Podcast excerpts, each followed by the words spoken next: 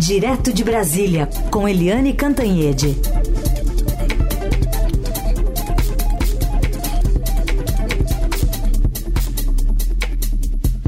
Oi, Eliane, bom dia. Bom dia, Sim, bom dia, ouvintes. Bom, vamos começar com esse caso que está em andamento ainda. A Polícia Federal já prendeu dois servidores numa investigação de espionagem ilegal da ABIN durante o governo Bolsonaro. Pois é, uh, 25 uh, pedidos de busca e apreensão e duas prisões. É, essa história, sabe, é inacreditável, é, como tudo que acontecia no governo Bolsonaro, porque os, vamos dizer assim, espiões da ABIN, não, não satisfeitos com seus direitos legais de espionar, né, eles também usavam direitos excepcionais, eles se atribuíam direitos ilegais para investigar politicamente adversários do governo, advogados, políticos e até jornalistas. Né? Imagina, eles iam descobrir tudo da gente. Heisen, já imaginou? E agora, é, é, enfim, é, é a Polícia Federal investigando a ABIN.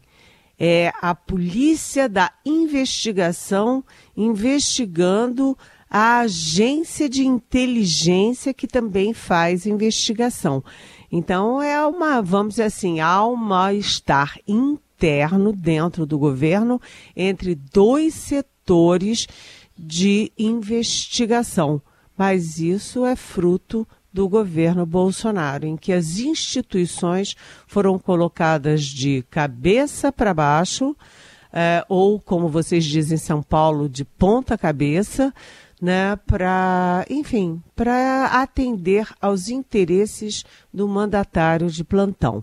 Vamos ver como é que fica isso, porque a própria ABIN, né, o pessoal sério, eh, a cúpula da instituição já estava incomodada com a situação interna e já tinha começado um processo de investigação interna, ou seja, não é uma briga de instituições, né? É, é uma aliança das cúpulas das duas instituições para descobrir mal feitos, mal feitos que é, vão contra a democracia, contra as leis, contra as regras é, do Estado Democrático de Direito. Vamos ver quem são essas pessoas, né? E por que e quem elas estavam bisbilhotando. É isso, a notícia está aqui em andamento ainda, a operação está em andamento, você acompanha os desdobramentos, atualizações lá no portal do Estadão. Bom, outro assunto que começou a ser resolvido, mas ainda falta alguma coisa, né, Helene? Aquele furto, sumiço de 21 metralhadoras de um arsenal do Exército em Barueri, aqui na Grande São Paulo. Oito foram encontradas no Rio de Janeiro, iriam para o tráfico e o comandante do arsenal foi afastado. A gente vai ouvir aqui o que disse o secretário estadual de Polícia Civil do Rio, delegado Marcos Amin. Ele afirmou que essas são metralhadoras, essas oito metralhadoras foram transportadas de São Paulo para o Rio para serem negociadas com o Comando Vermelho, a maior facção criminosa do Estado. Conseguimos dados intermédio da investigação de que essas armas seriam transportadas e preferíamos pegar essas armas ao final do transporte, não no meio da cidade, porque isso poderia gerar um confronto e aí sim ter vítimas inocentes em meio ao enfrentamento com os bandidos que estavam responsáveis pela escolta desse material. E o general Maurício Vieira Gama, que é chefe do Estado-Maior do Comando Militar do Sudeste, afirmou que ainda há dezenas de militares que estão sendo investigados por falhas administrativas. A gente ouve o que ele disse. O diretor do Arsenal de Guerra de São Paulo será exonerado e nomeado seu substituto. Todos os processos da organização militar estão sendo revistos. O Exército considera esse episódio inaceitável e envidará todos os esforços para responsabilizar os autores e recuperar todo o armamento no mais curto prazo. E aí, Eliane, faltam 13 armas ainda, né? É, pois é. Você sabe, Heisen, que tem uma. É, é, o Estado brasileiro está perdendo a guerra para as organizações criminosas. A gente vem falando sobre isso aqui na Rádio Eldorado e você vê, né? É, 21 metralhadoras sumirem do arsenal do exército.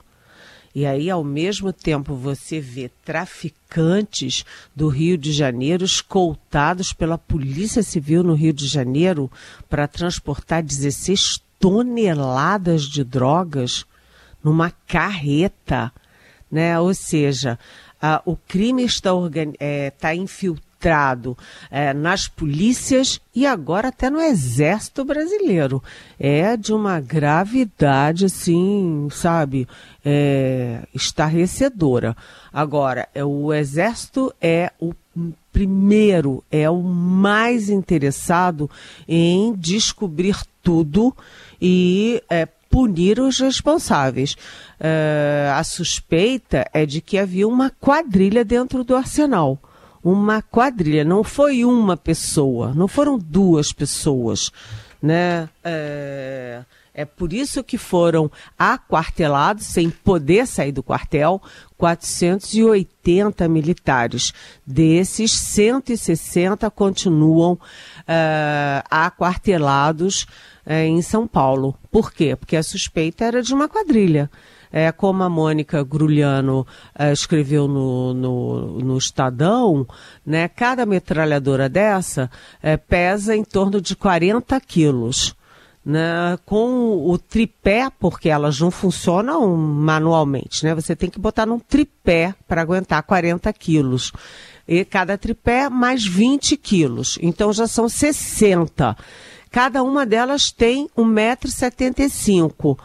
É, como é que você sai andando do quartel, carregando debaixo do braço um troço desses? E como é que você sai do quartel é, andando, portando 21 dessas coisas? Né? É, ou seja, é, foi uma saída é, estrondosa, não foi uma saída comum né? Não foi uma retirada, não foi uma saída, tem muita gente envolvida, né? É por isso que o comandante, que é um tenente coronel da ativa, foi exonerado porque ele era o responsável maior pelo funcionamento das coisas e não viu nada. Aliás, a suspeita é de que esse crime tenha sido cometido em 7 de setembro, porque era feriado, tinha menos gente, era mais fácil driblar a segurança. É, mas como é que só foram descobrir o sumiço dessas 21 armas um mês depois? Sabe, é tudo estranho. E o que se vê é que as armas foram para onde? No crime organizado. Foram achadas num carro roubado uh, numa comunidade, ou seja, numa favela do Rio de Janeiro, prontinhas para serem entregues para o crime organizado. Isso é grana, né? Uh, o crime está comprando militares do Exército Brasileiro. E o Exército tem o maior interesse em resolver isso porque já está muito na mira, já está muito desgastado pela atuação na pandemia, né? Pela. É, por, é, enfim, venda de joias é, presenteadas ao governo brasileiro, é, por é, atestados falsos de vacina, por a tentativa de golpe. Essa semana mesmo saiu aí uh, o resultado, a conclusão, a votação favorável ao relatório final da CPMI. Né, pedindo indiciamento de vários generais da reserva e inclusive ex-comandantes, um da Marinha e outro do Exército, e até do tenente-coronel Mauro Cid da Ativa. Então, por tudo isso, o Exército quer é, investigações e punições exemplares. Aliás, o Exército e nós, o povo brasileiro. Na análise política direto de Brasília com Helene Cantanhede, 14 dia da guerra Israel-Hamas, atualizando aqui o noticiário, Helene, hoje há confrontos em Gaza, bombardeio de Gaza mais uma vez, tem também bombardeios no, no sul do Líbano, no caso norte de Israel, tem uma troca ali onde fica o Hezbollah, e também protestos na Cisjordânia após a morte de 13 pessoas em confronto com o exército israelense, dos quais cinco seriam crianças.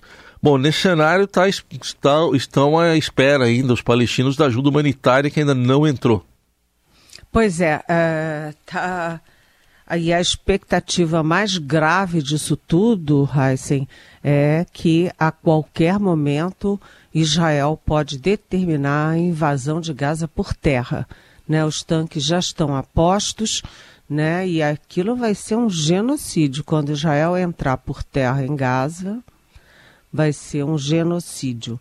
É, o nosso chanceler, o Mauro Vieira, é, conversou anteontem duas vezes, na mesma semana, ele conversou pela segunda vez, tanto com o chanceler de, do Egito quanto com o chanceler de Israel. Né? Duas vezes com um, duas vezes com outro, em, em três dias tentando exatamente garantir a retirada dos 30, cerca de 30 brasileiros que estão aguardando uh, para poder voltar para o Brasil ou vir para o Brasil, no caso de quem uh, nasceu uh, lá, mas de famílias brasileiras. E o que que eu apurei? Que o governo brasileiro está muito pessimista com uma solução. É, depois que os Estados Unidos vetaram unilateralmente, né, com um único voto, a resolução é, pedindo uma pausa humanitária para que essas pessoas pudessem sair da área de guerra, né, do foco ali, da mira é, da guerra, né, o Egito diz o seguinte, que tem medo de abrir as fronteiras e vir não só 30 brasileiros, mas uma avalanche de pessoas. E no meio dessas pessoas, inclusive terroristas, que tentariam se é, estabelecer, se instalar em território sírio, puxando a Síria para uma guerra que, evidentemente, a, a Síria não, desculpa, é, o Egito por uma guerra que o Egito, obviamente, não quer. Né? Do lado israelense, o que, que o chanceler diz para o nosso chanceler? Que o risco é, de abrir a fronteira é exatamente isso: é o. Uh, os terroristas do Hamas se infiltrarem nos que estão saindo e fugirem uh, do, do, enfim, da retaliação israelense. Além disso, né, você viu que o Biden anunciou dentro de Israel que o, o governo de Israel permitia a abertura das fronteiras para a entrada de 20 caminhões de ajuda humanitária. Isso não aconteceu até agora. O que que o chanceler israelense explica para o nosso chanceler?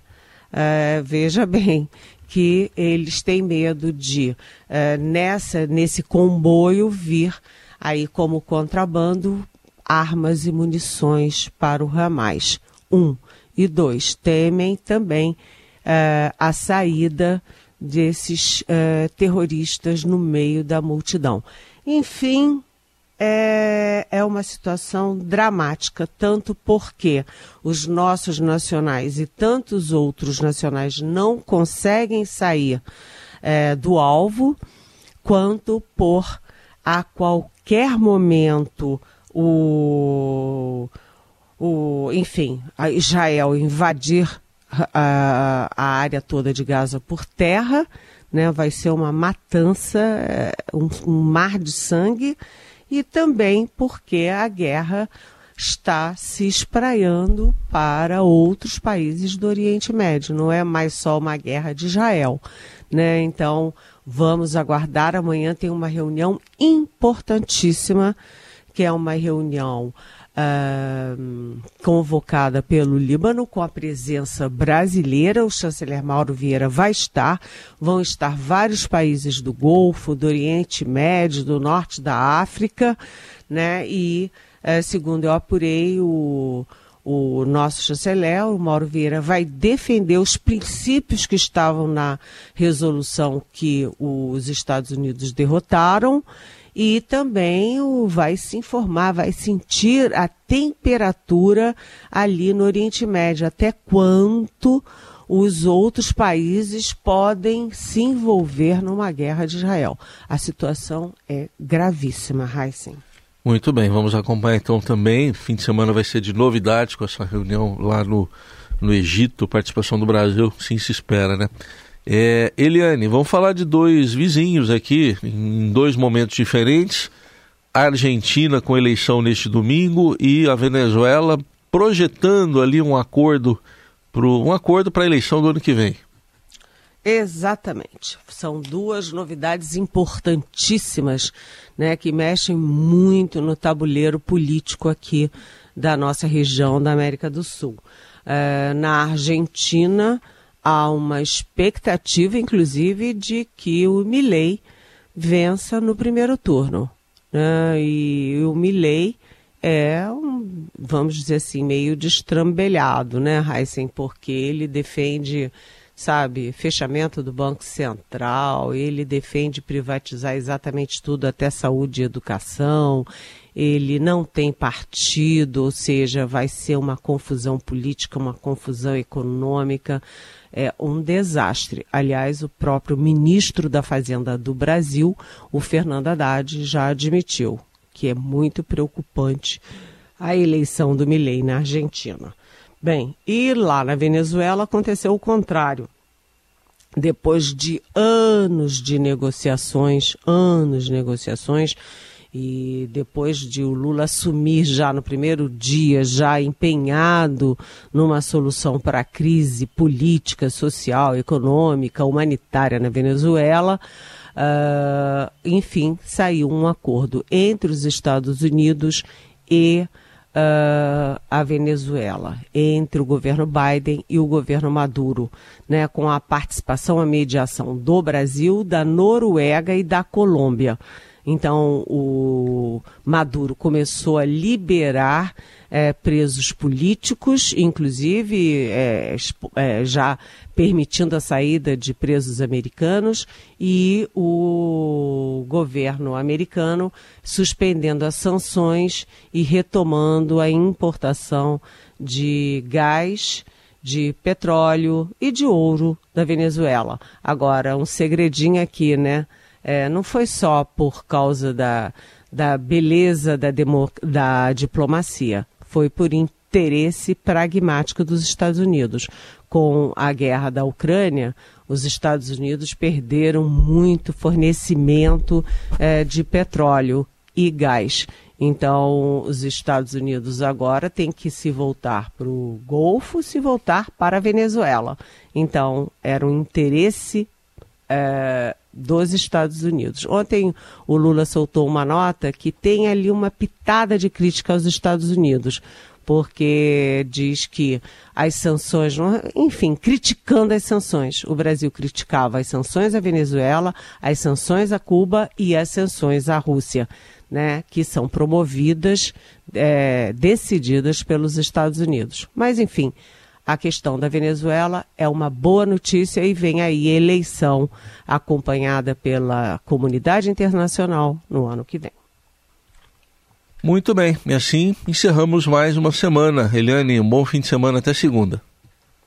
Até segunda, bom domingo e olha, vamos ficar de olho na guerra na Argentina, na Venezuela e nos erros dos Estados Unidos que por um voto derrubam uma, uma resolução para aliviar a guerra no Israel e tentam unilateralmente ser os donos do mundo.